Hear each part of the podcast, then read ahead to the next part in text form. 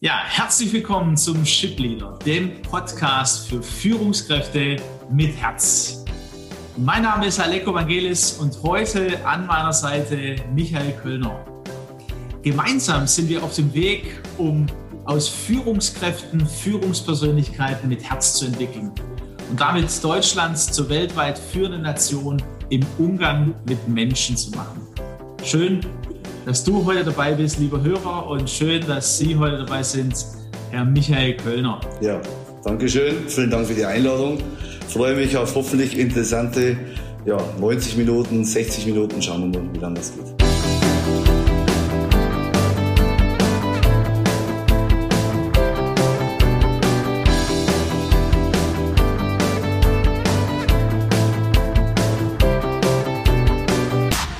Ja, Michael Kölner, für die, die ihn nicht kennen, so vielleicht eine kleine Vorstellung und dann steigen wir in unser Gespräch ein. Ich freue mich sehr. Er kommt aus einem kleinen Dorf aus der Oberpfalz. Ich habe da ein bisschen nachgucken müssen, nochmal Fuchsmühl. Hat Erfahrung mit der Metzgerei und Gasthof in der Familie. Das äh, hat mich gleich angesprochen. War auf einem Klosterinternat. Da hören wir vielleicht das ein oder andere hat Zahnarzthelfer in der Bundeswehr gelernt und ist äh, mit dem Fußball natürlich auch groß geworden. War lange Zeit Jugendtrainer, lange Zeit beim DFB, also viel Erfahrung auch mit jungen Menschen und natürlich auch viel Erfahrung in Sachen Führung. Ähm, Clubtrainer und jetzt mittlerweile bei 1860 München, was für mich persönlich auch eine gute Nachricht ist als VfB Stuttgart-Fan. Herzlich willkommen, Michael Kölner. Ich bin sehr gespannt, was, äh, ja, was wir alles hören werden von Ihnen. Habe ich so ein bisschen getroffen, was, was fehlt Ihnen so von der Vorstellung her, dass unsere Zuhörer Sie auch ein bisschen kennenlernt? Nö, das ist schon äh, ziemlich gut getroffen alles. Also ich glaube, dass natürlich das Leben vielfältiger ist, als es auf äh, vier Zeilen oder auf ein paar Sätze reduziert. Denkt man, äh, grenzt dann die eigene Familie sehr stark aus, die natürlich einen sehr stark prägt, aber natürlich glaube ich, die erste Prägung ist, glaube ich, schon auch die nachhaltigste, äh, was man so in den ersten 12, 15 Jahren so erlebt äh, und mitbekommt auf dem Weg. Ich glaube, das prägt dann schon einen fürs ganze Leben. Also interessant, äh, dass Sie das sagen, weil ich weiß nicht, ob Sie es wissen. Wir hatten einen unserer letzten Podcast-Folgen war, wie Kindheitserinnerungen meine Führungspersönlichkeit prägen. Was würden Sie denn sagen? Welche Kindheitserinnerungen haben Sie geprägt, auch jetzt in Ihrer Führung noch? Boah, ich glaube ganz, ganz viele. Also ich glaube, dass auch wenn man in einer, in einer Gaststätte aufwächst, in einer Metzgerei aufwächst, und ja, zur damaligen Zeit muss man schon sagen, also mittlerweile äh, kennen ja seit einem Jahr schon viele keine Gaststätte mehr äh, und keine, kein Lokal mehr. Aber ich glaube, dass man da viele Begegnungen hat äh, mit, äh, ja, soziologisch, glaube ich, alle Schichten äh, der Gesellschaft am Ende äh, antrifft, äh, alle Altersschichten antrifft und jeder ist dann trotzdem so mit jedem im Gespräch. Ich glaube, das ist natürlich eine wichtige Erfahrung. Zum anderen natürlich äh, ja eine Erfahrung in einem katholischen Internat, äh, das ich ja acht Jahre besucht habe, ist natürlich auch nicht ohne. Äh, und äh, ja, ich glaube aber, äh, dass grundsätzlich also meine größte Kindheitserinnerung, so jetzt mal, ich glaube, da, da, da erinnert man sich nicht mehr an so vieles. Das ist ja erstaunlich. Also ich bin ja schon 51 äh, und äh, Rätsel oftmals so denke ich mir, ja, aus der Zeit weißt du gar nichts mehr. Also man vergisst natürlich einiges. Aber ich glaube, dass für mich so das Wichtigste war, dass meine Obsession Fußball äh, am Ende so bezeichne ich es mal, dass es äh, in dieser Zeit einfach dann äh, ich in Ruhe reifen durfte. Und ich glaube, äh, dass äh, mein, meine Berufung, Fußballtrainer zu sein, äh, am Ende da seinen Ursprung gefunden hat. Ich glaube, das ist so das äh, äh, markanteste, was jetzt für mich so in Erinnerung bleibt. Ich habe gelesen, ja, also ich, ich, gehe auf die Berufung später auch noch mal ein. Das finde ich interessant, dass Sie es so sagen. Ich habe gelesen, Michael Kölner ist ein Menschenfreund. Was, was sagen Sie denn dazu? Was macht Sie als Menschenfreund aus? Boah, weiß ich nicht. Also, äh, ja, also ich versuche natürlich grundsätzlich immer mit Menschen so umzugehen, wie ich mir das äh, ja selber wünschen würde. Und äh, ich glaube dann, äh, und wie ich, äh, dass man auch mit, mit mir so in der jeweiligen Situation richtig umgeht. Ich glaube, das ist so mal das eine. Ich glaube, da ist natürlich dann Empathie, glaube ich, ein Stichwort, das wichtig ist. Äh, vor allem jetzt, wenn man in einer Führungsposition ist. Ich glaube, da ist Empathie ein ganz, ganz äh, äh, wichtiger Aspekt. Äh, ja, und jetzt, halt, wenn man so meinen Beruf jetzt mal nimmt, äh, ich glaube, dass ich in erster Linie schon versuche, also nicht unbedingt den Spieler zu sehen, sondern den Menschen zu sehen äh, und eher dann dahinter vielleicht den Spieler. Äh, und äh, ist immer nicht so einfach. Äh, ist natürlich, man ist natürlich äh, auch in dem ganzen Geschäft natürlich auch den Ergebnissen und seiner Arbeit unterworfen. Äh, aber ob ich jetzt ein Menschenfreund ist natürlich immer so, den Spieler, den ich, von dem ich mich immer mal trenne, der will jetzt nicht besonders betonen, äh, ja, das ist ein super Freund oder Menschenfreund. Aber ich glaube, ich versuche schon am, am, Ende ehrlich zu sein, authentisch zu sein, äh, den Menschen mit großem Respekt zu begegnen.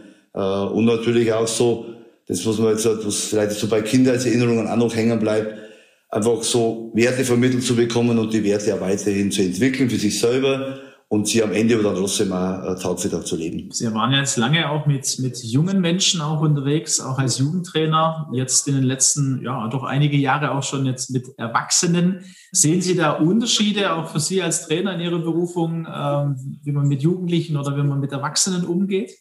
Oh, ich glaube, also ich glaube kaum. Ich glaube, dass äh, äh, das Alter der Spieler macht keine Unterschiede. Also es geht am Ende geht's ja darum, äh, du willst was weitergeben, du bist ein Trainer, der äh, coacht, der vermittelt. Äh, und ich glaube, äh, unabhängig vom Alter äh, geht es einfach darum, du musst eine Gruppe äh, von Menschen dazu zu, zu bringen, Höchstleistungen abzurufen. Und ich glaube, das ist natürlich so ein, als Jugendtrainer schaffst du es eher dafür, so Grundlagen zu schaffen im Erwachsenenalter sorgst du eher dafür, glaube ich, dass das schnell abrufbar wird, äh, dass es am Ende geht ja immer darum, jungen Menschen, aus den jungen Menschen das Beste herauszukitzeln. Und ich glaube, das ist so das eine. Sportliche Fähigkeiten sind natürlich dann auch äh, bestimmte Themen, äh, äh, äh ein, ein Aspekt, aber ich glaube, dass äh, Werte miteinander sind halt unfassbar wichtig, äh, vor allem wenn man jetzt halt in, in einem Mannschaftssport oder grundsätzlich eine Führungsposition ist, äh, auf und neben dem Platz und da macht es, glaube ich, keinen Unterschied, wie alt ein, Spieler ist, wie alt äh, jemand ist. Und ich glaube, äh, wichtig war jetzt bei mir zum Beispiel, wenn man so, so aktuell auf 60 München eingeht, dass man einfach mit der Mannschaft so einen eigenen Wertekatalog erstellt, äh, äh, wie man miteinander umgehen will. Ich glaube, das sind für mich wichtige Dinge und dass man einfach auch grundsätzlich jeden ernst nimmt. Also vorher schon äh, äh, ja, äh, versucht habe äh, anzusprechen, das ist einfach Respekt sagen, ich glaube, das muss man von Zwölfjährigen äh, und muss man vor einem 25-Jährigen, und da kann ich mir immer sagen, so, so ein, ein Ausspruch eines meiner früheren, früheren Vorgesetzten, so jetzt mal, äh, Rainer Gante, der äh, ja, äh, Cheftrainer des Bayerischen Fußballverbandes war, mittlerweile in Rente ist, der hat immer gesagt, überleg dir immer, wenn du mit jungen Spielern zusammen bist, der kann später auch mal der Notarzt sein, der dein Leben retten soll. Äh, und der ist heute zwölf, will Fußballer werden und wird später mal der Notarzt. Also geh mit dem gut um, weil wenn du bei dem auf der Liege liegst, ich glaube, dann wird er sagen, äh, bei dem warte ich noch mal, dann nehmen wir erst einen anderen, weil den kenne ich noch von früher und so. Und da muss man immer dran erinnern und da ist schon viel Wahres dabei. So, man, so wie man im Wald hineinruft, so halt so oft raus und äh, ich glaube, das ist dann einmal so sollte man, glaube ich, dann am Ende ja äh, grundsätzlich seine Arbeit als Fußballtrainer sehen. Also ich höre da sehr viel, äh, wir sagen oft auch auf Augenhöhe sich zu begegnen. Das höre ich sehr viel bei Ihnen raus. Äh, starkes Bild auch von Ihrem, von Ihrem Ex-Chef. Ähm, Sie sind ja Ende 19, glaube ich, zu 1860 München gekommen und ich verfolge natürlich den Fußball auch sehr als Fan. Da war ja, ja, da war ja keine einfache ähm, Situation auch da. Und ich habe den Eindruck, so, Sie haben da ein paar Geheimmittel in Anführungsstrichen, die dazu geführt haben, dass da auch wieder ja, Werte da sind, auch was gemeinsam vorangeht. Ähm, wie haben Sie das äh, geschafft? Boah, also puh, gute Frage. Also ich glaube, dass grundsätzlich äh, äh, ein paar Dinge entscheidend sind. Es ist so für mich immer zuhören, zusehen, äh, lesen. Also ich versuche immer so mit den Themen mich zu beschäftigen. Auch und wenn man so den lieben Gott so betrachtet, der hat dann nicht umsonst äh, zwei Ohren und zwei Augen gegeben, aber nur einen Mund. Ich glaube, dass manchmal wichtiger ist, einfach mal zuzuhören und, und, und äh, einfach mal zuzusehen und einfach mal, zu, und das war glaube ich bei mir bei 60 so, wie ich am Anfang gekommen bin, dass man da einfach äh, ja, an die Arbeit rangeht und äh, erst einmal zusieht, mal hinschaut, wir sind hier die Leute, die hier so den Verein bis jetzt führen, äh, wir sind die Leute, die so äh, drumherum jetzt äh, praktisch in der Mannschaft so äh, die Mannschaft führen, wer ist der Trainerstaff, der Betreuerstab und so. Und ich glaube, dass man da erst so, so nach und nach sich dann erstmal ein Bild verschaffen sollte. Äh, und äh, ja, und dann natürlich, glaube ich, äh, einfach auch ein hohes Maß an Transparenz und Kommunikation natürlich äh, pflegt, äh, so mit den Handlern, Vereinen, mit den Sponsoren, aber auch mit den Medien. Und vor allem, glaube ich, jetzt in Corona-Zeiten äh, sind die Medien auch die einzige Brücke, die man zu den Fans hat. Das ist, glaube ich, auch, die muss man mitnehmen.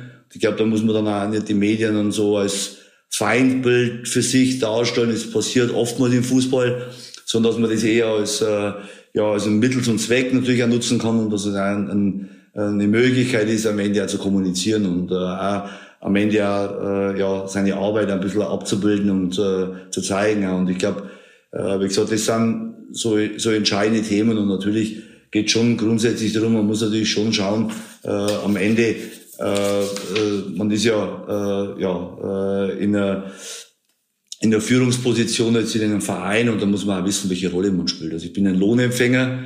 Ich weiß, wenn ich hier unterschreibe bei einem Verein, dann ist es auch meine Entlassung äh, im gleichen Atemzug. Also ich werde da in dem Verein in den seltensten Fällen in die Rente gehen, sondern ist eine Zeiterscheinung und das muss man auch dann auch so, so sehen. Auch. Und am Ende geht es ja darum, man muss dafür versuchen, äh, ja, ähm, das, ein, ein gutes Teambuilding hinzubekommen. Ich glaube, das ist im Fußball ganz wichtig, Qualitätsstandards äh, zu definieren, die auch hochzuhalten. Äh, ja, äh, mit Fragen der Inspiration und Motivation sich am Ende ja äh, zu beschäftigen, äh, ja, äh, Selbstzufriedenheit äh, vermeiden. Ich glaube, äh, neue Mitarbeiter integrieren. Also wenn man vor allem jetzt dann über eine Saison hinaus da ist, gibt es einfach wieder neue Spieler, alte gehen, Ziele verfolgen, verändern. Äh, und sicher am Ende auch von Leuten zu trennen, wo man das Gefühl hat, die können einfach dann diesen Qualitätsstandard immer halten. Und ich glaube, das sind ganz, ganz viele Themen auch und äh, wichtige Themen auch. Und äh, wie gesagt, ich glaube, dass das einfach dann so vielen beschäftigt auch. Und wie gesagt, man hat Ziele. Und ich glaube, Ziele zu erreichen ist ein, ist ein hartes Lohn, äh, ein, harter, ein hartes Brot, das man im Fußball jetzt nicht tätigen muss. Man tut so trotzdem so sein, sein Weg am Ende immer so äh, im Kopf haben und am Ende, glaube ich, auch Leute mitzunehmen. Und ich glaube, das ist das Wichtigste hier.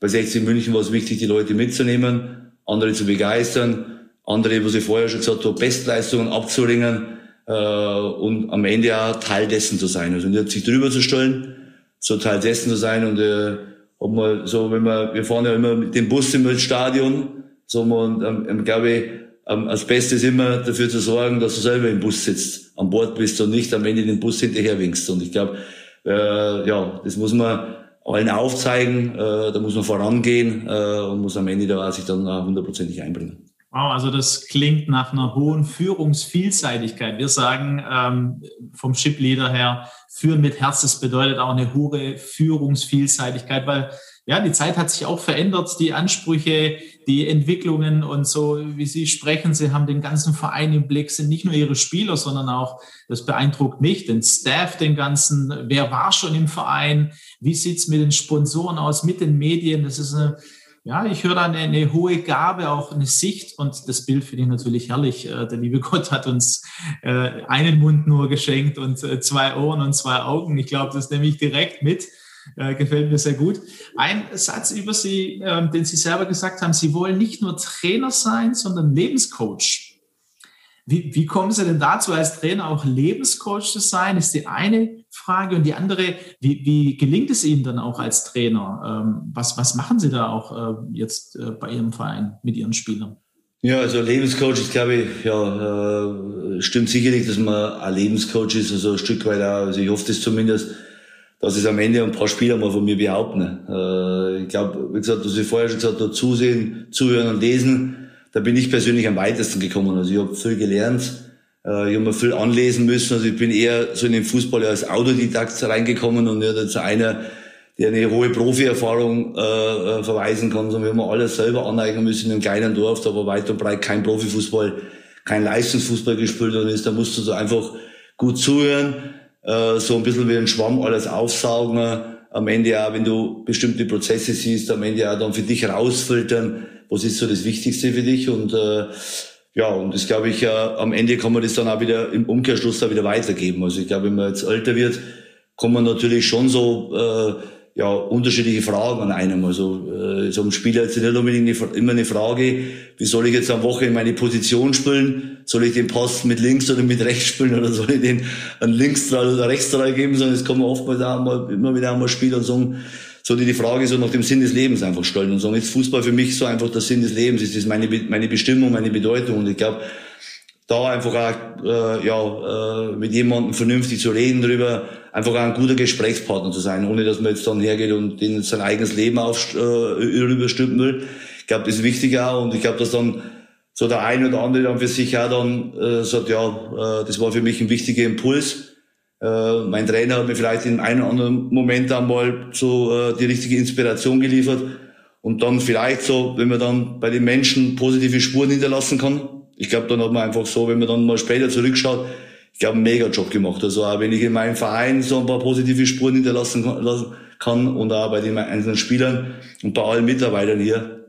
Äh, ich glaube, äh, ja, und da kann der eine oder andere konnte was mitnehmen. Ich glaube, das freut ihn am meisten. Und deswegen sind so oft diese kleinen Nachrichten, die man so manchmal so im Leben bekommt, von irgendwelchen Ex-Spielern oder so, äh, oder auch von Fans, die dann sich da einfach drüber freuen, dass man ihnen auch so mit einem, mit irgendeiner Kleinigkeit eine Freude machen konnte. Ich glaube, das sind einfach dann so für mich die wichtigsten Themen im Fußball und nicht unbedingt so, natürlich wenn wir gewinnen, natürlich wenn wir aufsteigen und natürlich wenn wir so der Schönste, der Beste, der Größte und der Erfolgreichste sein, aber ich glaube, so an, an äh, das sind oft dann die, die, die Kleinigkeiten, die so das äh, Leben am Ende dann so ein Stück weit ausmachen. Ja, welche Beispiele, also wie machen Sie denn das auch äh, mit den Spielern? Auch unterschiedlich. Also ich, wie gesagt, ich versuche einfach so mal so ein Fußballtrainer ist für mich jetzt ja kein Job, weil ich sage, so, ich gehe jetzt da acht Stunden rein und dann ist der Tag wieder rum, sondern das ist für mich, wie ich vorher schon gesagt habe, Obsession. Das ist so 24 Stunden am Tag, denke ich, rund um die Uhr nur am Fußball. Also sieben Tage die Woche gibt, glaube ich, keine Minute, weil ich so gefüllt darüber nachdenke. Wenn ich einen Film anschaue, denke ich mir, was kannst du aus dem Film rausziehen? Wenn ich ein Buch lese. Und so versuche ich natürlich alles so eins zu eins, was ich so das Gefühl habe, das könnte für, mein, für einen einzelnen Spieler passen, für meine Mannschaft passen, für den Verein passen, versuche ich natürlich weiterzugeben. Und ich glaube, das ist so auch dann das, so, äh, äh, das am Ende das dann so ein Stück weit auch äh, vielleicht dann auch so einen, einen Trainerjob also ein bisschen begreifen lässt. Und da geht, und was ich vorher schon richtig angesprochen der Fußballtrainer ist natürlich so eine so eine Multitasking-Funktion, die am Ende so in tausend Bereichen letztendlich wirken muss. Bisschen Verkäufer am Ende. Äh, ich glaube, da muss man sich also begreifen. Man verkauft sein Produkt äh, Fußball. Man muss das an seine Sponsoren verkaufen, an die Medien verkaufen, an seine eigene Mannschaft muss man Ziele, Visionen verkaufen. Äh, am Ende ist man Verkäufer und man muss natürlich auch, der beste Verkäufer ist, wenn man an sein Produkt glaubt, glaube ich. Und äh, wenn man natürlich sein Produkt dann immer selber schon so Zweifel hat und so überlegt, ah, das ist eigentlich nicht so gut, ich glaube, dann verkauft man sein Produkt dann nicht richtig. Und äh, an dem Thema zu arbeiten, dass man selber brennt dafür, dass man eine hohe Begeisterung hat, eine Leidenschaft dafür hat, ich glaube, das ist wichtig auch. Und äh, wie gesagt, und dadurch kann man natürlich auch vieles dann so in seinen Job äh, rüberbringen seine Spieler rüberbringen und äh, das passiert bei mir mit vielen Dingen. Also ich, äh, bei mir gegen jeden Tag Spieler das Trainingsprogramm mitgeteilt, da, da, da sind auch Botschaften mit verknüpft. Also steht nicht bloß drauf, dass wir heute 5 gegen 5 spielen und äh, anschließend 11 gegen 11 spielen, sondern sind auch Botschaften mit äh, drinnen. Da geht es auch mal darum, Tagesgeschehen aufzugreifen. Jetzt aktuell haben wir natürlich ein, ein starkes Thema mit der Pandemie. Ähm, ja, und da geht es natürlich auch darum, wenn man in bestimmten Situationen einfach umgeht. Und ich glaube, das äh, Momentan tut man sich halt schwer in der Pandemie mit, mit Themen umzugehen. Also ich tue mir auch selber schwer. Wie gehst du mit Politik um? Wie gehst du äh, mit denen um, die dich am Ende dich führen oder dein Leben bestimmen auch, ein Stück weit auch? Äh, wie gehst du um mit Leuten, die davon abhängig sind? Was ich vorher schon mal gesagt habe, mit Restaurantschließungen, dass einfach so das wirtschaftliche Leben und das gesellschaftliche Leben ein Stück weit zum Erliegen kommt. Äh, wie gehst du am Ende um damit äh, du vielleicht nur privilegiert bist, deinen Beruf auszuüben. Andere sind jetzt nicht privilegiert. Ja, und das glaube ich ist wichtig, dass man sowas auch immer wieder mal in der Mannschaft da äh, ja, äh, als Thema äh, immer wieder mal aufgreift, äh, das am Ende auch nicht so, so unter den Tisch kehren lässt, sondern dass man am Ende so wieder mit zwei Augen und mit zwei Ohren durchs Leben geht. Und äh, das heißt, man muss versehen, äh, muss auch begreifen, was passiert um einen herum. Und man muss äh, am Ende auch begreifen, äh, was heißt das für das eigene Leben. Und ich glaube, wenn man das dann immer gut hinbekommt, ich glaube, dann ist man gut unterwegs. Und das heißt dann, das ist auch nichts Spektakuläres. Also ich renne jetzt da nicht jeden Tag in die Kabine rein, springe auf den Tisch hoch und mache da den, den wilden Mann da. Sondern äh, ich glaube, das ist immer am Ende auch einfach reflektiert durchs Leben zu gehen. Und das einfach mit seinen Spielern zu machen. Und äh, ich kann sehr, sehr viel von, von meinen eigenen Spielern äh, lernen. Also auch, glaube ich, halt mit das jung. B halt mit das auf Trab, äh, weil natürlich äh, die mich erfordern.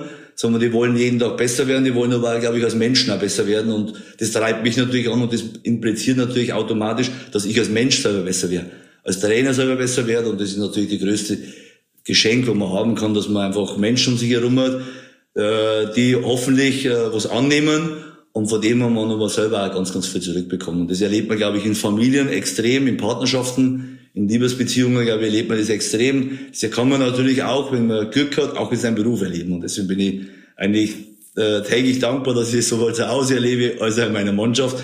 Und deswegen spreche ich oft also gern davon, ich habe zwei Familien, eine zu Hause und eine andere ist so meine Mannschaft hier.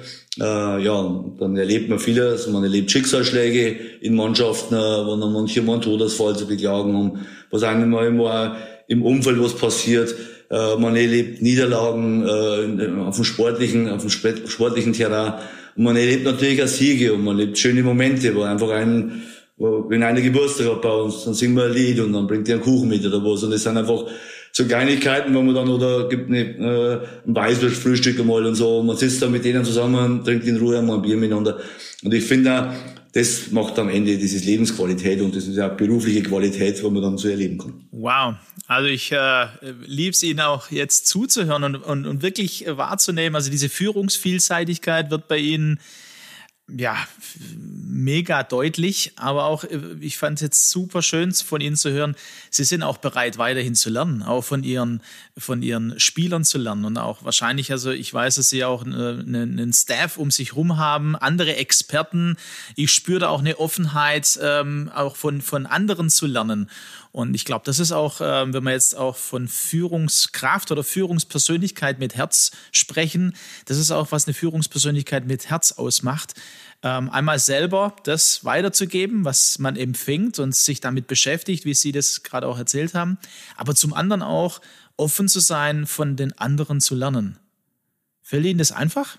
Nicht immer. Also natürlich ist man in gewissen Art ein Egoist. Äh, der kommt natürlich einmal durch und äh, dann ärgert man sich drüber äh, im Nachhinein wieder. Aber ich glaube, äh, wenn man, wenn man so mit seinem Herzen lebt, ich glaube, und mit seinem Herzen so am Ende dann so ein bisschen die, die Augen in sein, von seinem Herzen ausgehen lässt und einfach dann so, ich glaube, da, da, da bin ich am, besten gefahren. Also wenn ich so, so Entscheidungen treffen muss und sage, ey, hör einfach mal innen rein, und lass dann einfach laufen, dann habe ich einfach die besten Erfahrungen gemacht. Und die schlechtesten Erfahrungen waren so rationale Erfahrungen, wo ich gesagt habe, ah, das musst du jetzt mal, das, das ist gut für dich und keine Ahnung.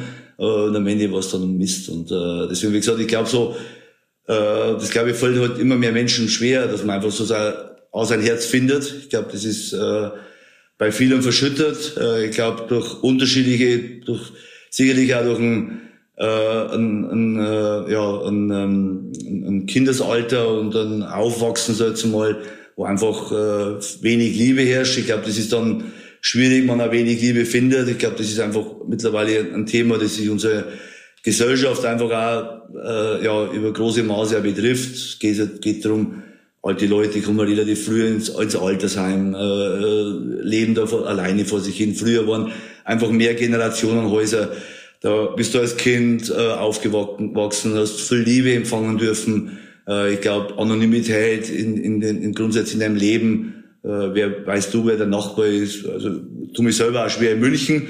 Zum Beispiel weiß jetzt auch nicht unbedingt, wer bei mir im Haus, ob jetzt mit ihnen auch nicht so viel geredet, der erwischt man sich auch selber. Und das ist also das Thema, wo man sich selber so auch, dann merkt, dass auch bei dir selber hat das auch Einzug genommen.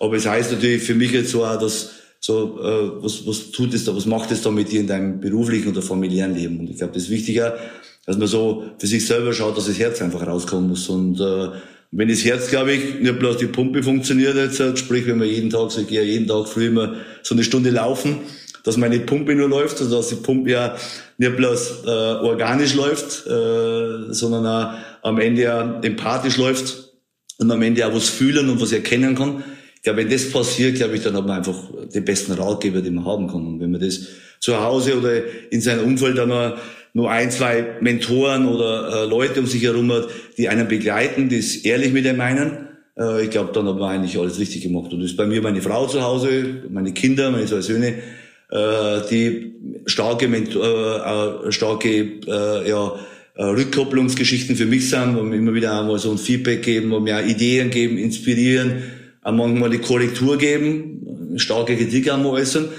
Und ich glaube, sowas habe ich in, mein, in meinem Leben bis jetzt immer, äh, habe ich das, äh, das erfahren dürfen. Und das war früher schon als Kind äh, und dann später in meinem Jugendalter, dass ich immer wieder, dann auch, was ich vorher schon mal erwähnt habe, dann Trainer, die an meiner Seite waren, bis hin auch zu meinen Chefs jetzt, äh, da, zu Andreas Bornemann jetzt zum Beispiel, wenn man da auf meine jüngste Vergangenheit bei Nürnberg zurückblickt, jetzt der jetzt Sportvorstand in St. Pauli ist, die einfach ein, dann das Gefühl geben, du bist der Richtige, äh, du kannst es und schenken dir enormes Vertrauen. Und ich glaube, das ist halt so mal für mich auch, wenn man von den Führungskräfte-Podcast mal ausgeht, wenn man Leute um sich herum hat, man muss einfach denen Vertrauen schenken. Und äh, ich erlebe, ich habe das erlebt das ja selber, weil ich bin ja auch nicht an der obersten äh, Ebene im Verein äh, einsortiert, sondern ich bin ja auch in der äh, zwar in der Führungsposition, aber nicht in der obersten, also es stehen dann einige über mir.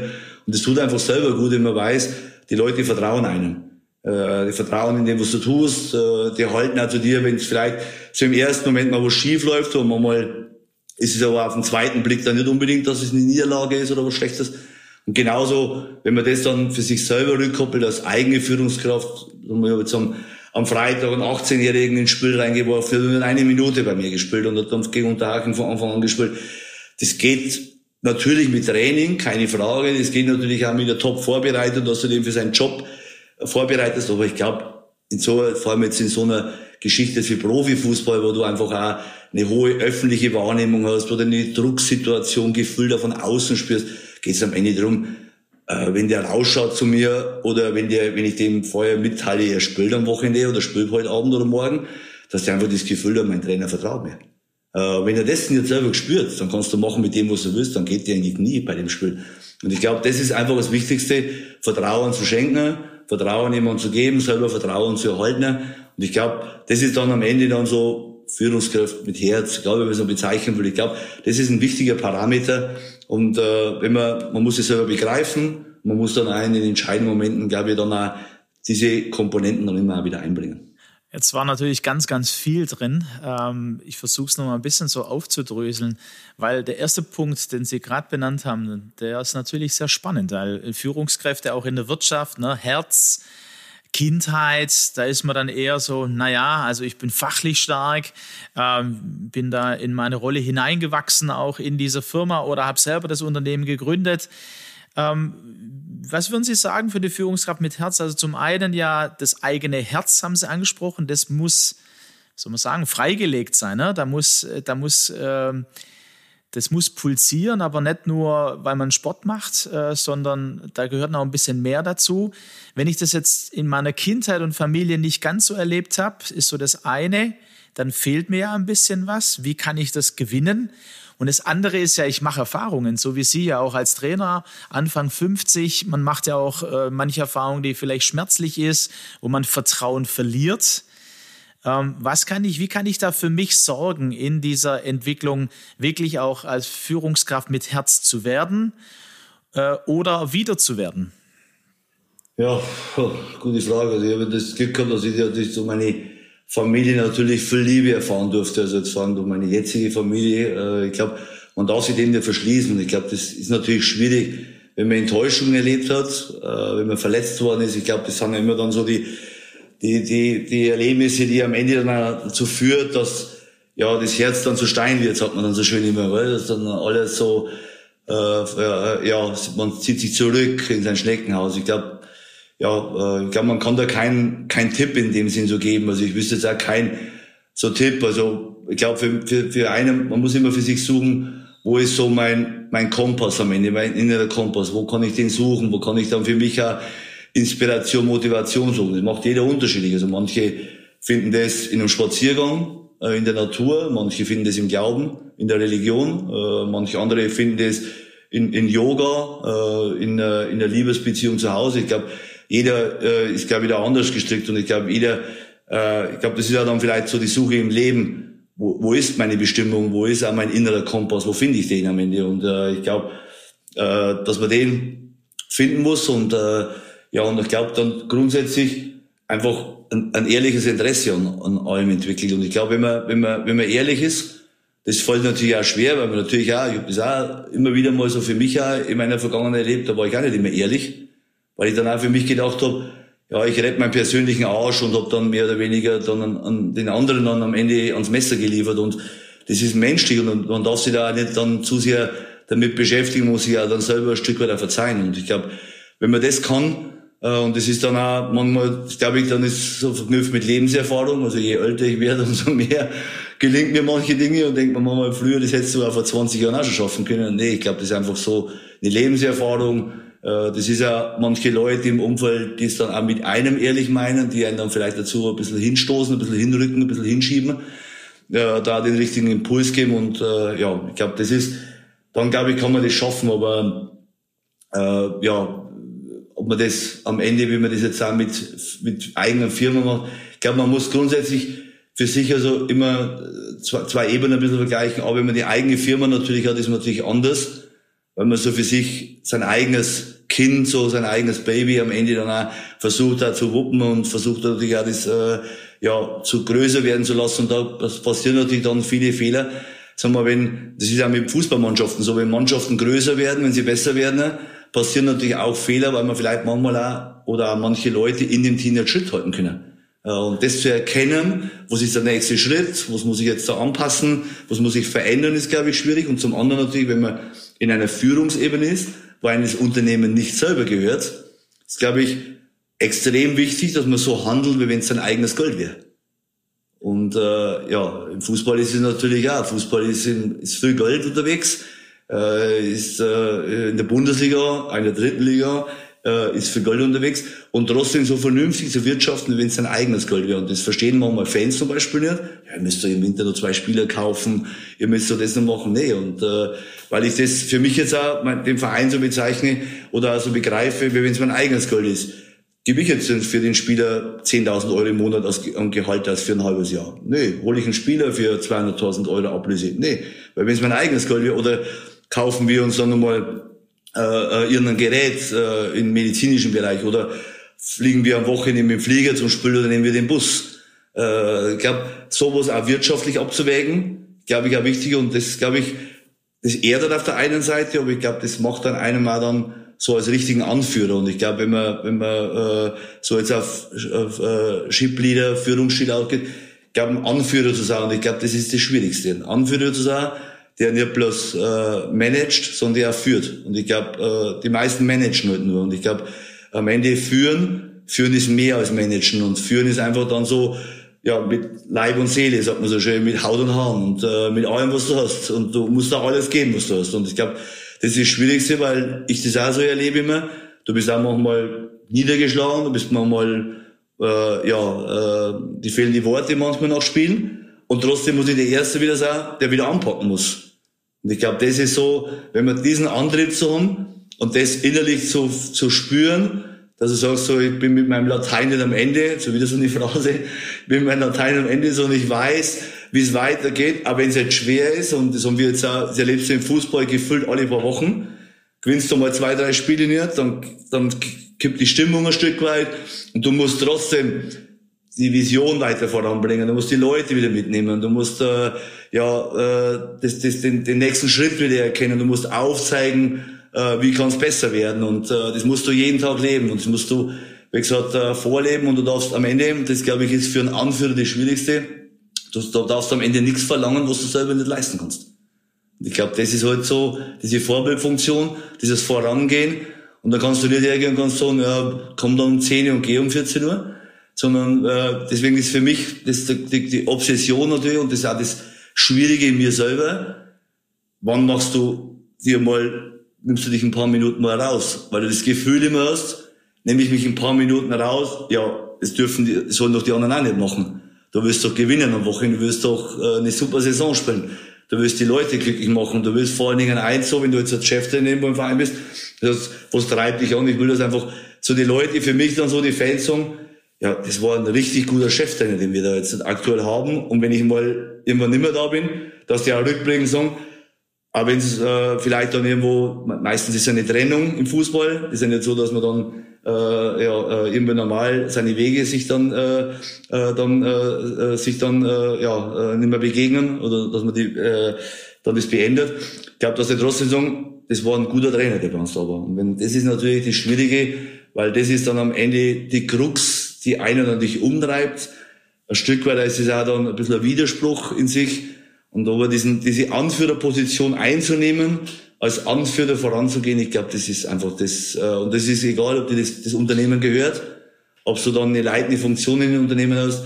Das, glaube ich, ist dann der Unterschied, führe ich oder manage ich. Und ich glaube, wenn man führen will, äh, das sind wir ja beim äh, äh, Ship Leader, beim Führungspodcast, dass äh, das am Ende managen können viele, glaube ich. Also ich glaube, delegieren, managen, äh, immer so am Laufen zu halten, aber trotzdem so innerlich immer jeden Tag Vollgas zu geben, jeden Tag so äh, das Strategische im Kopf zu haben, nicht jetzt einmal alles zu tun zu müssen. Ich glaube, das ist ein Fehler. So, man muss nicht alles tun, aber man muss natürlich strategische Entscheidungen im Kopf haben, man muss das große Ganze im Kopf haben.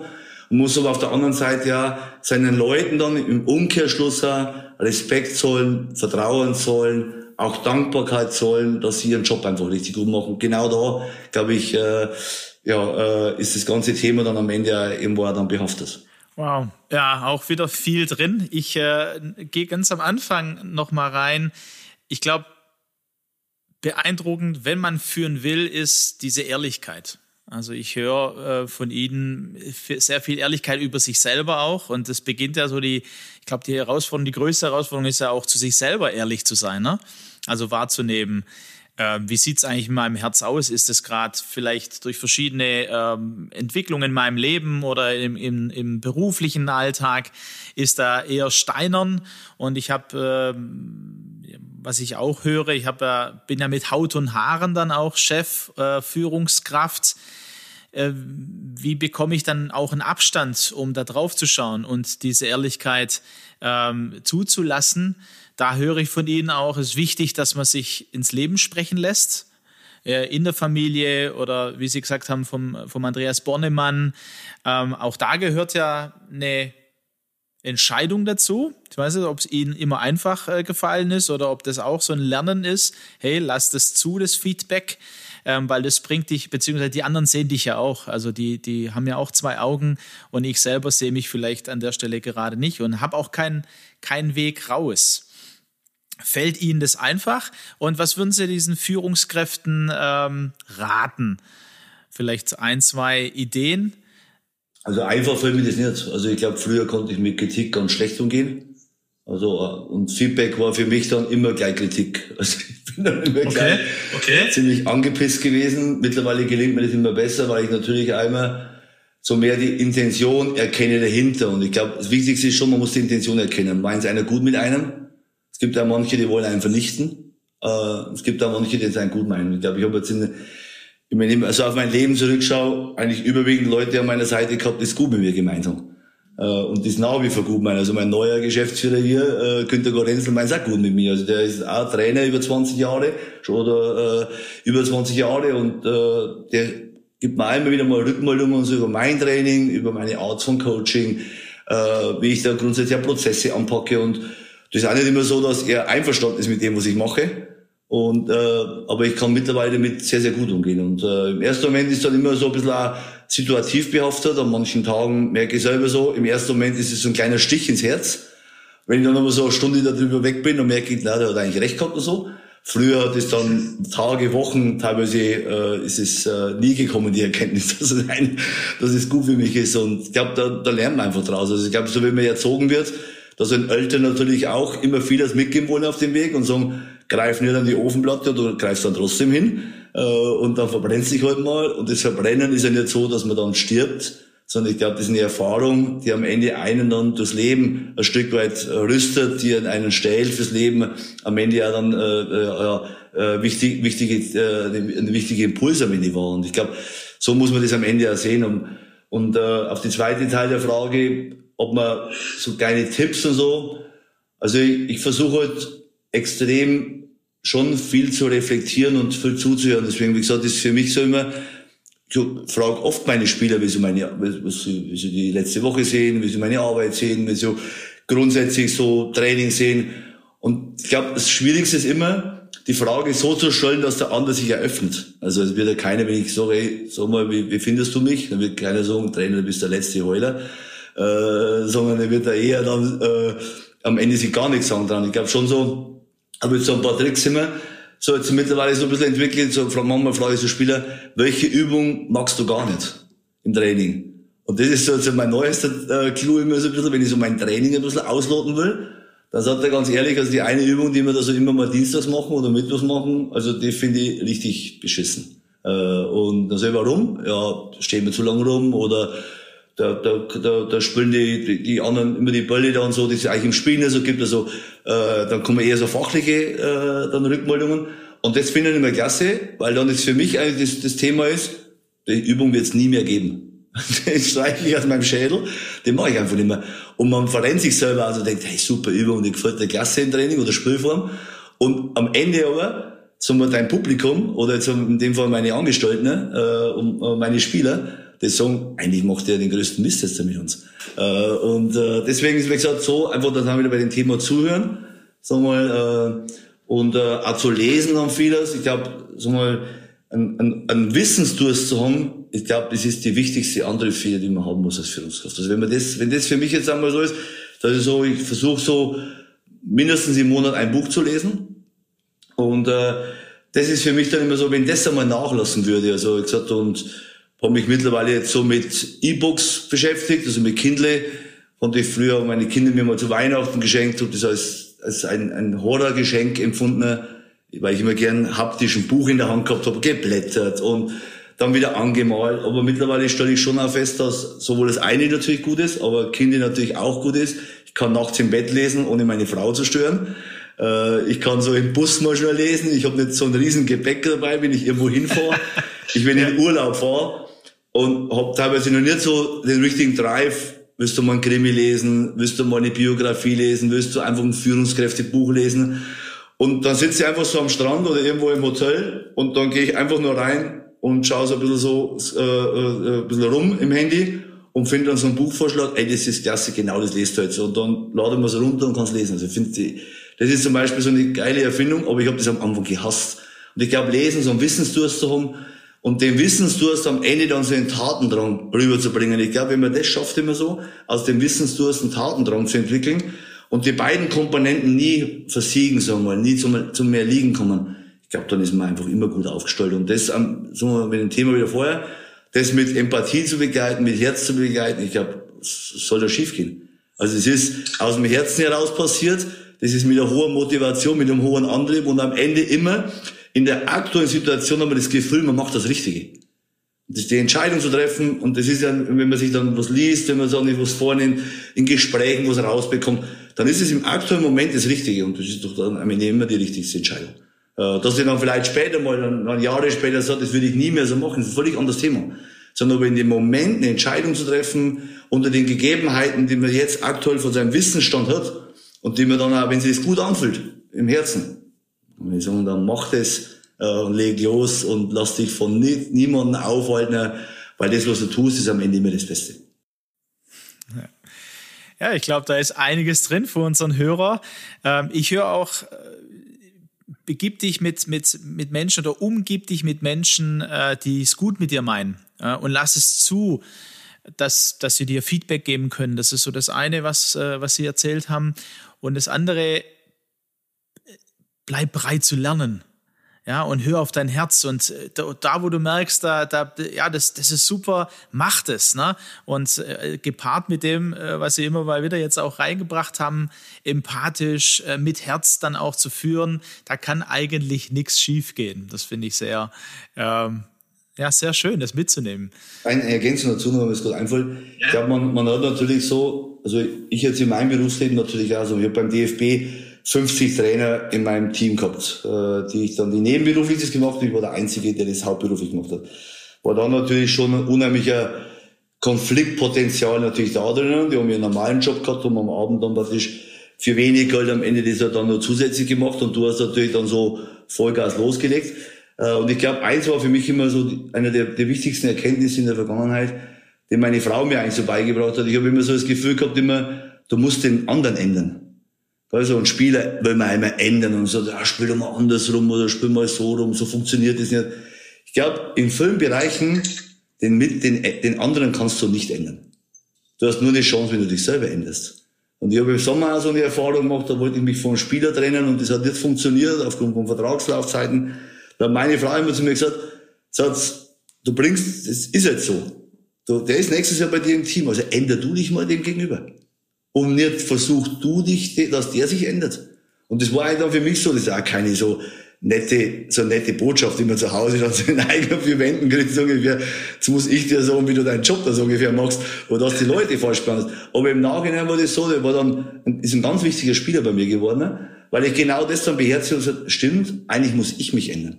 Und ich glaube so, die meisten Menschen versuchen immer so den anderen zu verändern und dann ist natürlich so, dann gibt's Konfrontation, äh, dann gibt's natürlich auch Unverständnis und und und. Also die, die kannst du die, diese äh, Kette dann die kann man ja beliebig fortführen. Aber ich glaube, sich selber bereit zu sein, sich selber dann zu ändern, das ist natürlich schwer, weil man selber natürlich auch seine eigene Überzeugung ist, ohne aber seine Überzeugung zu verändern. Ich glaube, dass man das, wenn man das schafft, ich glaube, das ist äh, ganz, ganz wichtig, dass man selber für sich dann auch, und da brauchst du natürlich ein Herz dafür, da brauchst du ein Intellekt dafür, damit du das, die Sachen dann hinbekommst. Aber ich glaube, das sind für mich immer so, wenn man so mit Führungskräften sich beschäftigt, ganz wichtiges Thema. So, du kannst nicht immer alles selber, die anderen verändern. Das geht ja nicht. Du kannst den anderen nicht verändern. Du kannst den anderen vielleicht motivieren, du kannst ein paar Impulse, ein paar Inspirationen liefern, aber grundsätzlich veränderst du nicht. Also veränder du dich, transformier du dich zu einer, zu einer, in eine andere Ebene rein und dann am Ende hast du das, dann äh, kommst du dann wieder weiter voran. Ja, Sie sehen wahrscheinlich, ich, ich nick die ganze Zeit mit, weil ich bin ganz äh, begeistert, weil ja genau darum geht es. Ne? Also wir sagen auch, äh, wenn du eine Führungskraft bist und dich verändern willst zu einer Führungspersönlichkeit mit Herz, dann äh, geht es nicht von heute auf morgen auch. Dann ist es auch ein Prozess, ein Prozess des Lernens, des Gehens, äh, so wie Sie es auch beschreiben, an, an vielen Stellen jetzt auch schon beschrieben haben. Und da gehört auch dazu, ähm, wie Sie gesagt haben, ich frage meine Spieler schon. Ja, also ich habe gelernt, ich kann sie nicht direkt fragen, wie findest du mich, aber dass die Führungskraft oder die Führungspersönlichkeit bereit ist, die Mitarbeiter auch zu fragen, wie erlebst du denn äh, meine Führungsarbeit auch? Oder wie erlebst du das Meeting, ja, um, um auch, wie Sie gesagt haben, nicht, es geht ja nicht um die Person und auch den, den Chef dann an sich oder die Chefin ähm, äh, zu sagen, ja, du, du, du bist einfach nicht gut, ja, also so einfach dahin zu knallen. Darum geht es ja gar nicht, sondern ähm, zu hören, was spricht meine Mitarbeiter an und den Mitarbeiter wieder im Blick zu haben, bis zum Höhepunkt, was Sie gerade erzählen, die Frau, also herzlichen Glückwunsch an, an Sie und Ihre Frau auch, dass Sie das können, finde ich super, ähm, zu sagen, nee, veränder doch du deine Haltung gegenüber diesem Spieler, gegenüber deinen Mitarbeiter. Und dann zu sehen, wie sich dann insgesamt was verändert ne? und der Spieler vielleicht neu das Vertrauen von Ihnen äh, gespürt hat und vielleicht auch seine Stärken, die äh, Sie vielleicht in dem Moment, wo Sie gesagt haben, nee, mit dem will ich gar nicht mehr, also das irgendwie, ne? hat sich das verändert. Und das finde ich ähm, eher ein klasse Beispiel auch, weil ich glaube, ähm, Führungskräfte können sich auch nicht immer alle ihre Mitarbeiter aussuchen. Äh, oder es entwickelt ne? oder es entwickelt sich mal so und so, oder ich komme als CEO dazu in eine neue Firma und muss mich dann auf die Mitarbeiter einstellen, eben die da sind. Und da ist es eine, eine große Stärke, was Sie beschreiben. Herr Kölner, Sie haben jetzt ein bisschen auch erzählt, 24 Stunden sieben. Ich kann das natürlich als Fußballbegeisterter, äh, also ich habe früher äh, auch immer das Ziel gehabt, äh, Profi-Trainer oder Manager zu werden. Da kam dann ein bisschen was da, dazwischen, ähm, so in Richtung Glauben, wo ich gemerkt habe, oh, das hat mich verändert und ich möchte das weitergeben an eine junge Generation, weil es hat mein Leben verändert und so bin ich äh, erstmal Jugendreferent Diakon geworden. Ähm, aber ich kann das super nachvollziehen, weil das war, war und bin ich ja, äh, immer noch mit Leidenschaft. Ich bin jemand, der Menschen in ihre Berufung führen möchte. Das ist meine Berufung. Ähm, und ihre Berufung ist, nicht nur Trainer zu sein, ja, ich habe es vorhin ja schon gesagt, wie, wie habe ich es benannt, sondern Lebenscoach. Jetzt sind Sie 24 Stunden sieben. Ähm, wie, bekommen Sie denn auch mal wieder einen Abstand oder wie, wie, was machen Sie, um auch einen Ausgleich hinzubekommen als Führungskraft und im Profifußball? Und ich hoffe, dass äh, Sie mit Ihrer Mannschaft so erfolgreich sein werden, dass ich ähm, im Kicker-Manager die zweite Bundesliga mit 1860 München-Spieler füllen kann. Äh, wie gehen Sie denn mit dem Druck um und was, was äh, machen Sie zum Ausgleich auch? Was tut Ihrem Herzen dann auch gut? Also äh, grundsätzlich, ich brauche keinen Ausgleich. Ich suche jetzt ein bisschen äh, salopper und vielleicht ein bisschen überheblich wird das auf manche zukommen. Meine Arbeit ist einfach für mich das Schönste, was es gibt. Also bin, wenn ich zwölf Stunden in der Arbeit bin oder 17 Stunden äh, in, äh, also mit der Mannschaft, bin ich nicht irgendwie für mich dann tot. Das Einzige, was mich dann natürlich dann so ein bisschen so äh, ja, äh, energieabsaugend ist, sind natürlich Ergebnisse. Und wenn du natürlich dann so viel reinlegst da und Enttäuschungen anderer einfach zu spüren. Ich glaube, das ist so Eigenenttäuschung auch, aber Enttäuschung anderer. So wenn du Spiele verlierst, das zieht dann ein bisschen runter, aber habe ich eigentlich dann dauert das ein paar Minuten, ein paar Stunden manchmal auch. Und für mich, wie gesagt, geht es darum, trotzdem so eine, so eine gute Balance zu haben. Also ich, äh, wie gesagt, wenn ich jetzt, ich gehe früh, wie gesagt, meine Frau meistens, äh, heute mal alleine äh, laufen, ähm, dann rede ich mit meiner Frau über solche Themen, äh, was, dann gibt sie mir ein paar Tipps, manchmal läuft da jeder für sich alleine, dann bin ich auch so in meiner eigenen Welt und äh, bin aber auch beim Fußball. Also bin auch bei meiner Mannschaft, was machst du dann später im Training und so. Also ich bin eigentlich, wie gesagt, immer da on fire äh, und immer an, äh, immer im On-Modus. Äh, aber so jetzt so letzten beiden Tage waren frei, da überlege ich natürlich dann so gewissenhaft, was machst du am nächsten, in der nächsten Woche im Training. Da mache ich so meinen, meinen Wochenplan. Dann sitze ich mit einem Buch da, dann schreibe ich aus dem Buch wieder ein bisschen was raus, äh, lese wieder weiter. Das freue mich natürlich auch, wenn ich so das Gefühl habe, ich habe keinen Zeitdruck an dem Tag. Das heißt, ich sitze dann zu Hause, jetzt momentan ist in München tolles Wetter. Ich habe eine herrliche Terrasse, so windgeschützt, da sitze ich da so, äh, kann, ich habe die Sonne im Gesicht, kann Vitamin D tanken und dann denke ich mir für mich, was gibt's jetzt Schöneres? Und da ist für mich gibt's dann auch keinen Druck. Also wie gesagt, äh, für mich ist es so, äh, ich darf was machen, äh, was, was ich als Kindesbeinen wollte. So mit Fußball mich zu beschäftigen, so wie Sie jetzt auch sagen, Sie haben immer so machen, was man gerne macht, was eigentlich so aus dem Herzen heraus macht.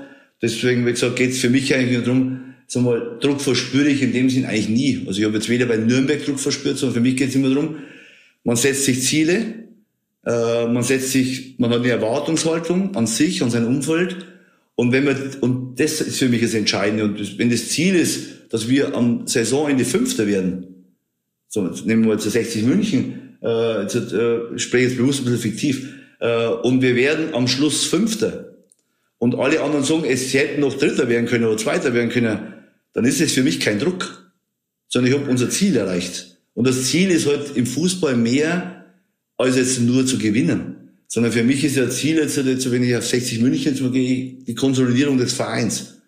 So habe ich in Nürnberg haben wir das geschafft, dass wir den Verein konsolidiert haben. Äh, und dann ging es darum, ja, werthaltig eine Mannschaft aufzustellen, die eine Perspektive hat, also jetzt halt mit jungen Spielern zu arbeiten. Auch aber das, was ich vorher also gesagt habe, das Personal am Ende ja entsprechend zu würdigen. Also ich kann ja nicht hergehen und kann sagen, ich komme jetzt nach 60 München, schmeiß 20 Leute raus, hol mir 20 neue Spieler, schmeiß 10 Mitarbeiter raus, hol mir 10 Mitarbeiter und bin am Schluss sogar nur so dreist und so, der im Ticketing da unten, der druckt die Fahrten falsch aus, der muss auch noch weg.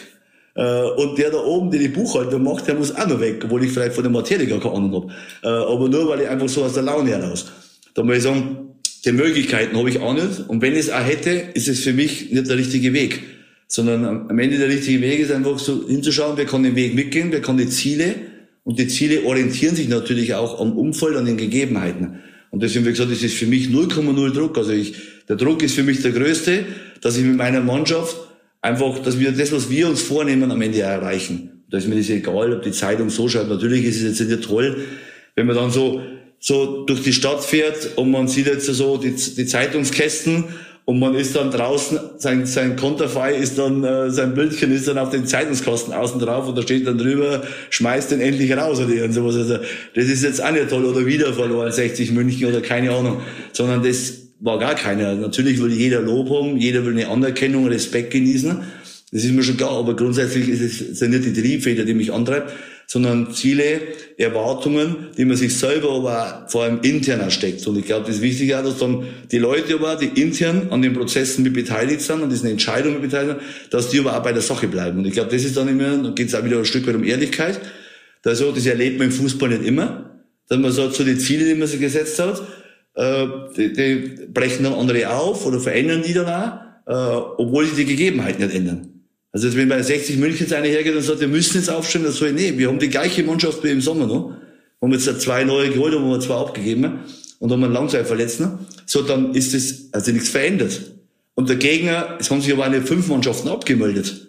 Also es sind jetzt fünf Mannschaften aus dem Rennen ausgestiegen, so wie, so dass, äh, wie einer dann die Mannschaft zurückzieht, sondern die sind auch noch da. Also ich denke, äh, und sind auch nicht schlechter geworden, die anderen Mannschaften. Deswegen ist es für mich dann immer so, denke ich, was erzählt sie mir? Das ist nicht ehrlich. Also das hat mit der Realität nichts zu tun. Und ich versuche da schon immer an der Realität mich zu orientieren. Und deswegen ist, wie gesagt, Druck, solche Themen sind für mich völlig sekundär. Also ich bin froh, dass ich meinen Job machen darf, bin froh, dass ich einen Verein habe, weil ich mich wohlfühle, bin froh, dass ich vor allen Dingen eine Mannschaft um mich herum herum habe, sei es jetzt im Trainerteam, im Staff, aber als, auch als, in, in der, in der, als Spieler, da weil ich einfach das Gefühl habe, das passt einfach. Und das ist natürlich ein Prozess, der sich, wie gesagt, da muss man sich selber ein Stück weit verändern. Da müssen sich aber auch dann drumherum sich auch dann ein paar Sachen dann sich auch verändern um einen drumherum. Aber so jetzt wie seit Sommer haben wir einfach eine richtig tolle Mannschaft. Haben letztes Jahr einen guten Start gehabt mit der alten Mannschaft. Und haben jetzt da ein paar Sachen mal verändert auch. Und wie gesagt, äh, und ich war letztes Jahr zufrieden, wie es gelaufen ist. Bin jetzt halt um die Maße noch zufrieden, noch zufriedener, weil mir ein paar Dinge, einfach ein paar Schrauben konnte ich selber noch äh, drehen.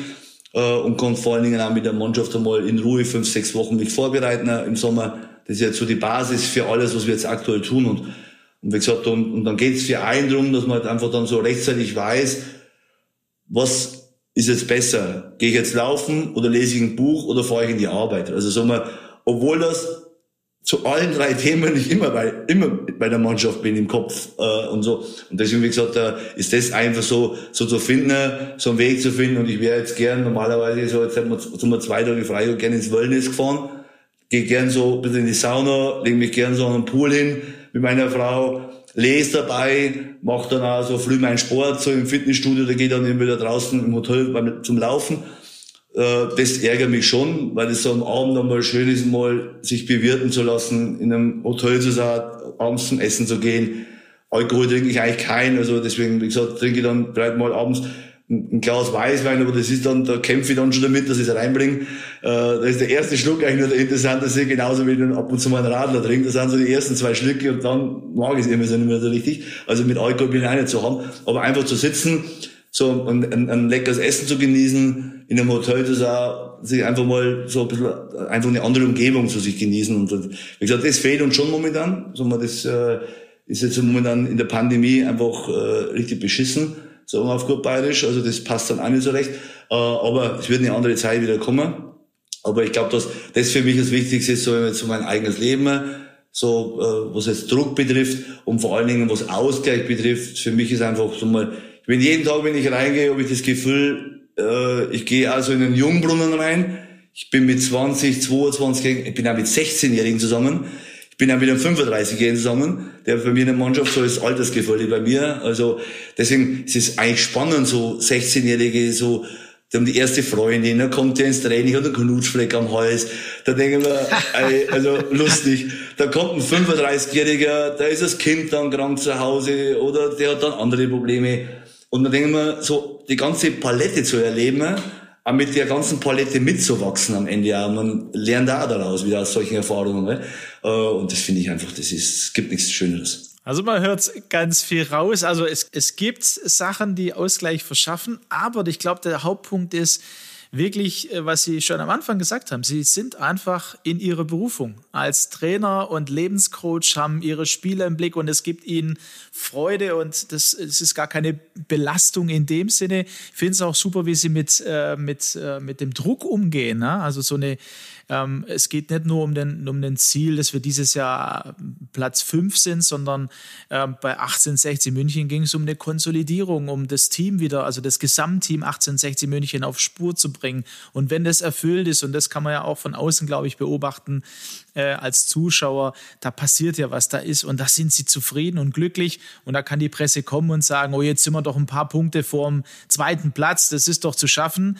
Aber 1860, ich glaube, sie stehen auf fünf äh, gerade. Ne? Ich habe es mir äh, nochmal an.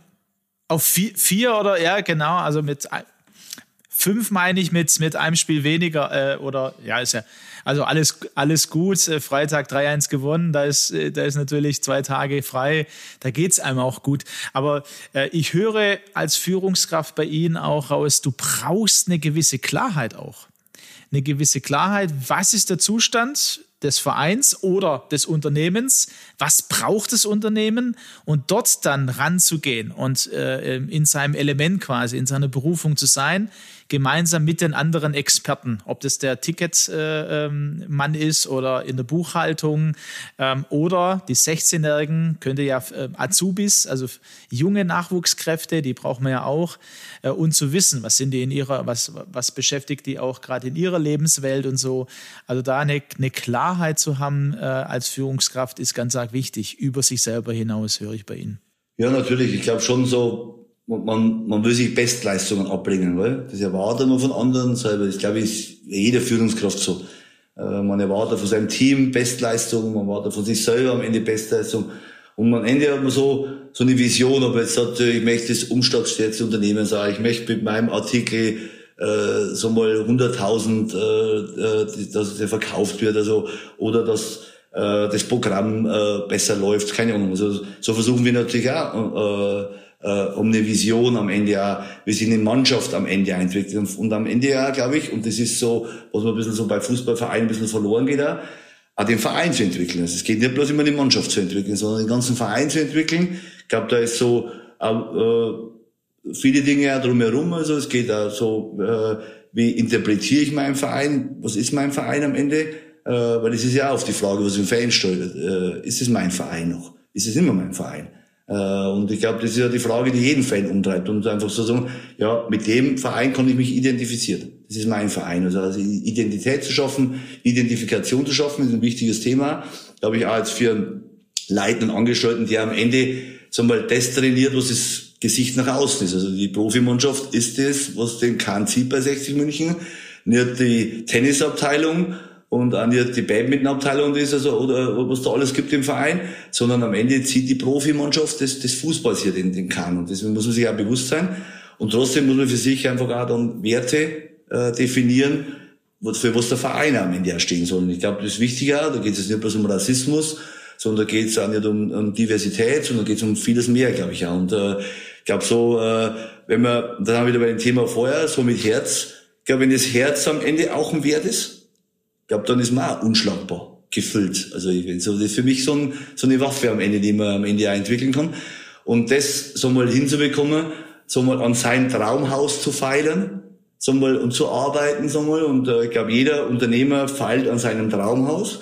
Äh, und äh, ich glaube, für mich ist immer so, man muss nicht immer jeden Tag eine neue Etage einziehen in diesem Haus, gell? Oder man muss jeden Tag so neue Fenster reinmachen, sondern ich glaube auch mal, so eine Kleinigkeit, einfach da mal in der Ecke mal ein bisschen zu arbeiten, ist auch manchmal wichtig. Aber ich glaube, wichtig ist, man muss arbeiten. Ich glaube, zu stagnieren, Tage nichts zu machen, das ist für mich stagnieren, da geht nichts weiter. Aber man muss nicht immer solche Effekte machen, dass man sagt so, man sieht nach außen so vieles. Nee, man muss auch, man muss auch so kleine Prozesse im Innenleben, ganz wichtig, damit das Produkt am Ende oder auch die, die Organisation, das Unternehmen oder der Verein oder die Mannschaft am Ende auch wieder gewinnt. Und ich glaube, das muss man für sich so immer auf dem Schirm haben und ich glaube, dann, dann ist man mit Sicherheit, wie gesagt, im Reinen. Man hat eine Klarheit und ich glaube immer so, wenn man gut vorbereitet ist, wenn man beharrlich ist, diszipliniert und am Ende auch mit ein Stück weit Geduld ausgestattet ist, und das ist bei mir manchmal schwer. Man möchte morgen auch am liebsten schon besser spielen und möchte, dass das noch besser geht. Muss man auch ein bisschen Geduld haben mit den äh, äh, Kameraden, äh, mit seinen Menschen, mit seinen Spielern. Und äh, wie gesagt, und so eine Fähigkeit haben, mit Menschen umzugehen und dann am Ende so die Obsession zu haben, äh, dass ich für diese Sache. Äh, und ich glaube, wenn man das alles zusammenbringt, ich glaube, dann äh, gibt immer wieder was Neues, keine Frage, aber dann ist es einfach so, das Setting passt dann einfach für mich. Ja. Da ist so, man kommt dann einfach gut voran.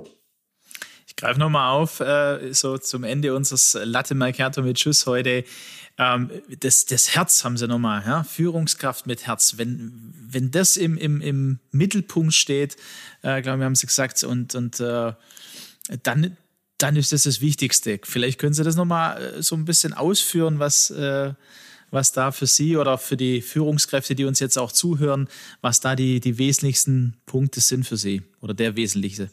Ja, ich glaube, also wenn man mit Herz arbeitet oder seinen Job mit Herzen macht, ich glaube, dann gibt's wenig Lügen. Kaum Lügen, vielleicht mal eine Notlüge, vielleicht aus ein bisschen einem falschen Kontext heraus, kann das mal ein bisschen falsch verstanden werden.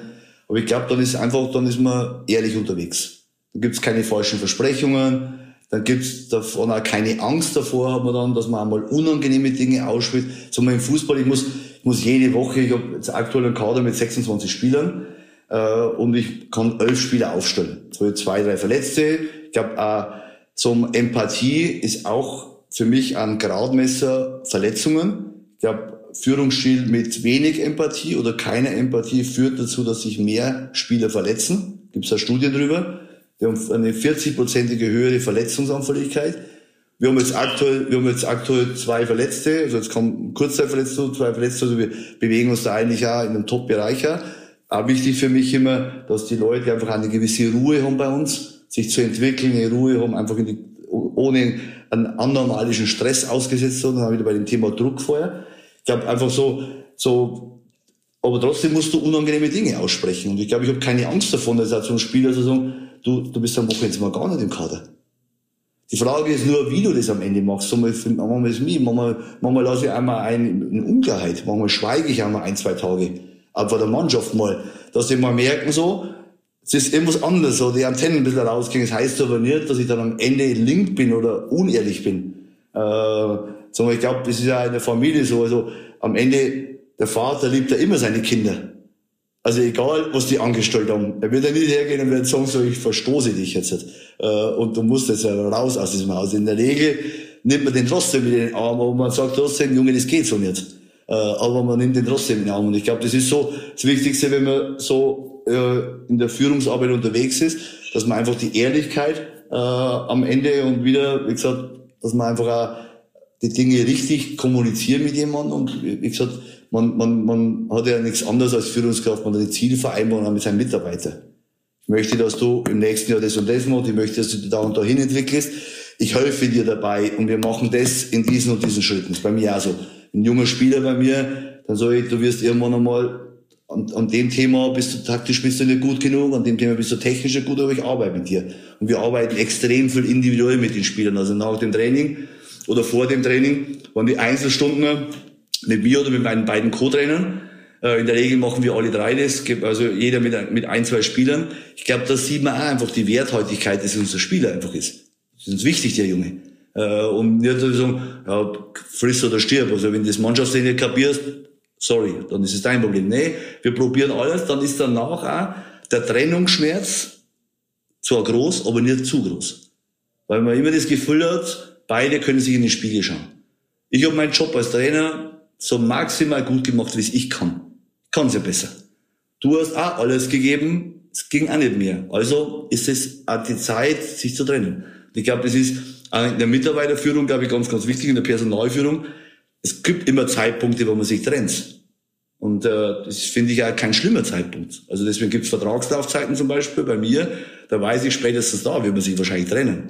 Äh, und finde das auch nicht böse. Also das ist ein normaler Prozess. Und äh, dem muss man aber, glaube ich, auch positiv gegenüberstehen.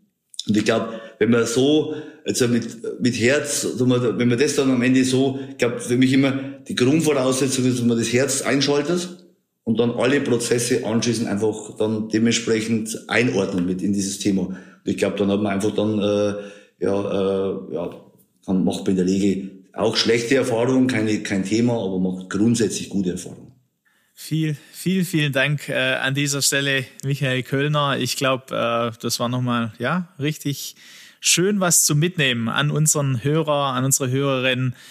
Und äh, ich danke äh, ganz, ganz herzlich. Vielleicht eine Frage gebe ich noch ganz am Ende rein ähm, weil es auch um, um diesen Blick nach vorne geht. Jetzt haben wir ja 2021 eine spezielle Zeit. Sie haben sie auch mit rein, also für uns alle, ne, mit reingebracht. Ähm, lassen Sie uns mal ins Jahr 2031 gehen. Welche Schlagzeilen würden Sie gerne über sich äh, lesen, so in den nächsten zehn Jahren? Oh, das sind Fragen. Oh, hey, hey, hey.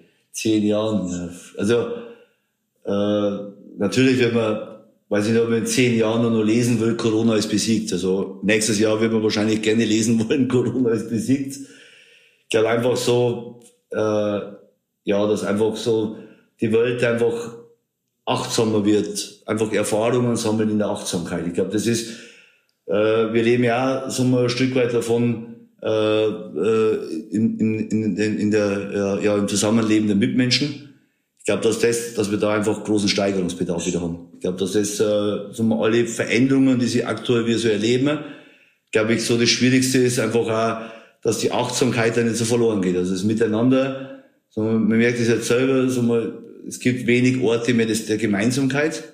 So mal, früher gab es halt kein Handy, da gab es halt einfach nur, geh irgendwo hin, triff dich mit Leuten, unterhalte dich mit ihnen. Jetzt sitzt man da, schreibt irgendwelche Dinge, ist auch nett. Man kann sich ja anderweitig jetzt da informieren, über Podcasts zum Beispiel. Das hätte man früher wahrscheinlich, hat man viele Dinge in einem Gespräch erfahren. Also wenn ich früher so mit einem so am, äh, irgendwo gesessen bin und da war einer und der war 60 und hat gerade so ein, so ein Bauunternehmer bei uns im Ort gehabt, dann hat mir der solche Sachen wahrscheinlich erzählt. Äh, am Stammtisch oder beim Schafkopfen, also bei uns für ein Kartenspiel äh, in Bayern. äh, und, äh, und deswegen, wie gesagt, ist schwierig und deswegen weiß ich nicht, also ich glaube, dass einfach wir schon merken, dass, dass der Mensch einfach mittlerweile verstehen muss, äh, so dass die Mutter Erde einfach größer und wichtiger ist und dass der Mensch wichtiger äh, im Vordergrund stehen muss, gell? Der, der Mensch und die Menschlichkeit. Und ich glaube, wenn wir 2031 sagen können, wir haben da Fortschritte gemacht, äh, zurückblickend auf die letzten zehn Jahre oder 20 Jahre, ich glaube, dann hätten wir äh, einen großen Dienst, weil es wird alles einschließen. Also es wird, glaube ich, so die globale Erwärmung, also Klimaschutz bis hin zu äh, äh, zum, zu, zu, zu der Mitmenschlichkeit, einfach so, wie gehe ich mit äh, äh, Rassismus, also alle Themen, ich glaube, das wird alles abdecken. Ich glaube, das äh, äh, wäre wichtig, wenn wir das hinbekommen. Natürlich aber ist man aber so aktuell jetzt so ja, ein Stück weit abhängig, was andere Leute machen. Und deswegen, wie gesagt, glaube ich, hoffe ich nicht, dass man, dass die Menschheit oder wir grundsätzlich die normalen Menschen, die normale Bevölkerung so eine gewisse Ohnmacht verfällt. Weil so habe jetzt so aktuell ein bisschen das Gefühl, dass wir aktuell so in eine Ohnmacht verfallen. Es gibt nur mehr Corona. Es gibt nichts mehr drumherum. Ich glaube, die Welt dreht sich trotzdem genauso weiter. Es gibt das genauso wichtige Themen. Es gibt nur, nicht nur Corona, so schlimm wie das Thema vielleicht ist. Und ich glaube, dass man sich ja dann trotzdem auch das, das, das Gleichgewicht wiederherstellen muss.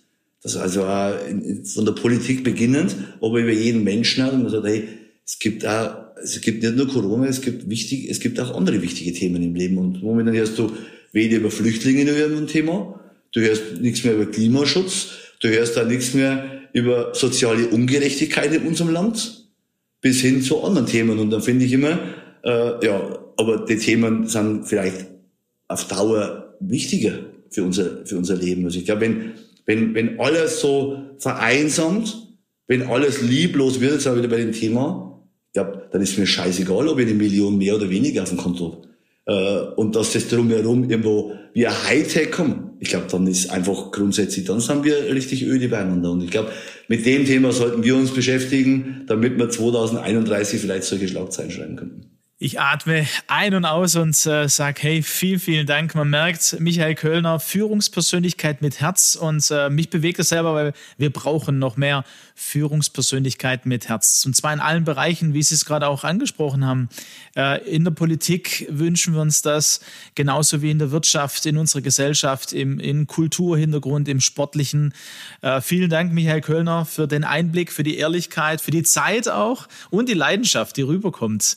Ähm, dass sie ja mit Haut und Haaren nicht nur Trainer, sondern Coach fürs Leben sind. Für ihre Mannschaft aktuell 1860 München.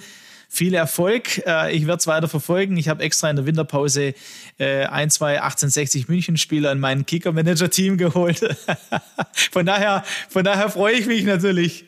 Wer sind die beiden Spieler? Den Mölders habe ich mir geholt. Ich habe vor der Saison schon überlegt und den Belga hier äh, hinten in der, in, der, in der Abwehr. Und ich werde mir dann, Quoten, also. ja, ich werde, ich werde mir nachher, äh, ich werde mir dann für die neue Saison Tipps dann extra holen. ja, ja, ja, genau. Aber ich glaube, äh, zu, zum Abschluss noch äh, ein Satz noch. Ich glaube, das Entscheidende ist so, weil wir so am Anfang mal von Werte gesprochen haben, sondern wo bleibt unsere Moral am Ende, weil? Und ich glaube, so, wenn man sich mit äh, Führungskraft oder grundsätzlich jetzt auch, wenn man, so man das Thema jetzt halt ein bisschen weitergefasst, so mal jetzt äh, 2031, schaff, schaffen wir das, unseren moralischen Kompass richtig einzustellen. Ich glaube, das ist Polit Politiker, Führungskräfte, Unternehmer, Wirtschaft. Ich glaube, schaffen wir das, dass es uh, so ein Stück weit Bescheidenheit wieder gibt, innerer Anstand, sondern Hüter zu sein, sagen wir, unserer Nation. Ich glaube, so wie dann, und das heißt nicht, dass man ja zu äh, ideologisch ist, sondern einfach bin, bin stolz, ein Deutscher zu sein. Äh, ich glaube, das darf man, bin auch stolz, ein Bayer zu sein, bin stolz, ein Oberpfälzer zu sein. Also ich verkenne meine Herkunft nicht. Äh, und dass wir am Ende immer so den Auftrag verstehen, und das habe ich als Führungskraft da, dass ich das, den Verein besser, in einen besseren Zustand übergebe, als ich ihn vorgefunden habe. Das heißt nicht, dass das vorher scheiße war, sondern das heißt einfach, und ich glaube, das wünsche ich mir, wenn wir, wenn wir 2031 immer mal so das Land dann sehen, ist es besser geworden. Haben die Leute, die jetzt am Ruder sind, das Land besser äh, in, in bessere Hände übergeben äh, und, und in einen besseren Zustand übergeben. Äh, und dann die nächste Generation das wieder. Und ich glaube, das ist am Ende ein Generationenthema. Und das haben Unternehmer, wenn sie Unternehmen an die nächste Generation weitergeben, dann hoffen sie auch, dass das Unternehmen wächst dass der Nachfahre, der Sohn, äh, die Tochter das Unternehmen übernimmt äh, oder der, der Gesellschafter, dass das einfach dann weiter wächst, vorankommt. Und ich glaube, das ist, glaube ich, das Wichtigste so, dass wir an diesem moralischen Kompass weiterarbeiten müssen. Ich glaube, wenn das, wenn das wieder einzieht und wenn man so, wenn man so die Schlagzeilen liest, hat man so manchmal das Gefühl, die Moral geht flöten. Weil? Also die Moral geht wirklich den Bach runter. Und ich glaube, äh, früher hat es unsere, haben das Religionen geschafft, Moral zu vermitteln. Den Auftrag erfüllen sie leider auch nicht mehr. Äh, also geht es darum, dass das andere irgendwie schaffen müssen. Und ich glaube, jeder Einzelne kann das am besten schaffen, dass Moral, der moralische Kompass wieder eingestellt wird. Und da muss ich auch für mich immer jeden Tag daran feilen. Und ich hoffe, ich schaffe das auch in der Zukunft, dass es das immer mehr gelingt, weil das, glaube ich, ist die größte Herausforderung, dass wir Menschen Führungskräfte, egal wer, einfach Menschen, äh, wir, glaube ich, vor uns haben. Vielen Dank, Michael Kölner. Und äh, ja, das nehmen wir mit äh, in, auf unserem Weg. Jeder persönlich, jeder hat ein Stück Verantwortung zu übernehmen. Und wenn das jeder macht, dann, äh, dass wir es auch gemeinsam schaffen. Und 2031, wenn wir zurückgucken, äh, viele Führungspersönlichkeiten mit Herz in unserem Land das genau geschafft haben, den moralischen Kompass zu setzen, um ein, ein besseres Land äh, in, eine, in eine gute Zukunft zu führen. Vielen Dank, äh, Herr Kölner, für Ihre Zeit und äh, gerne ein anderes Mal wieder. Heute an unseren Hörer, Hörerinnen eine gute Zeit noch. Macht's gut. Bis bald. Bis bald. Servus.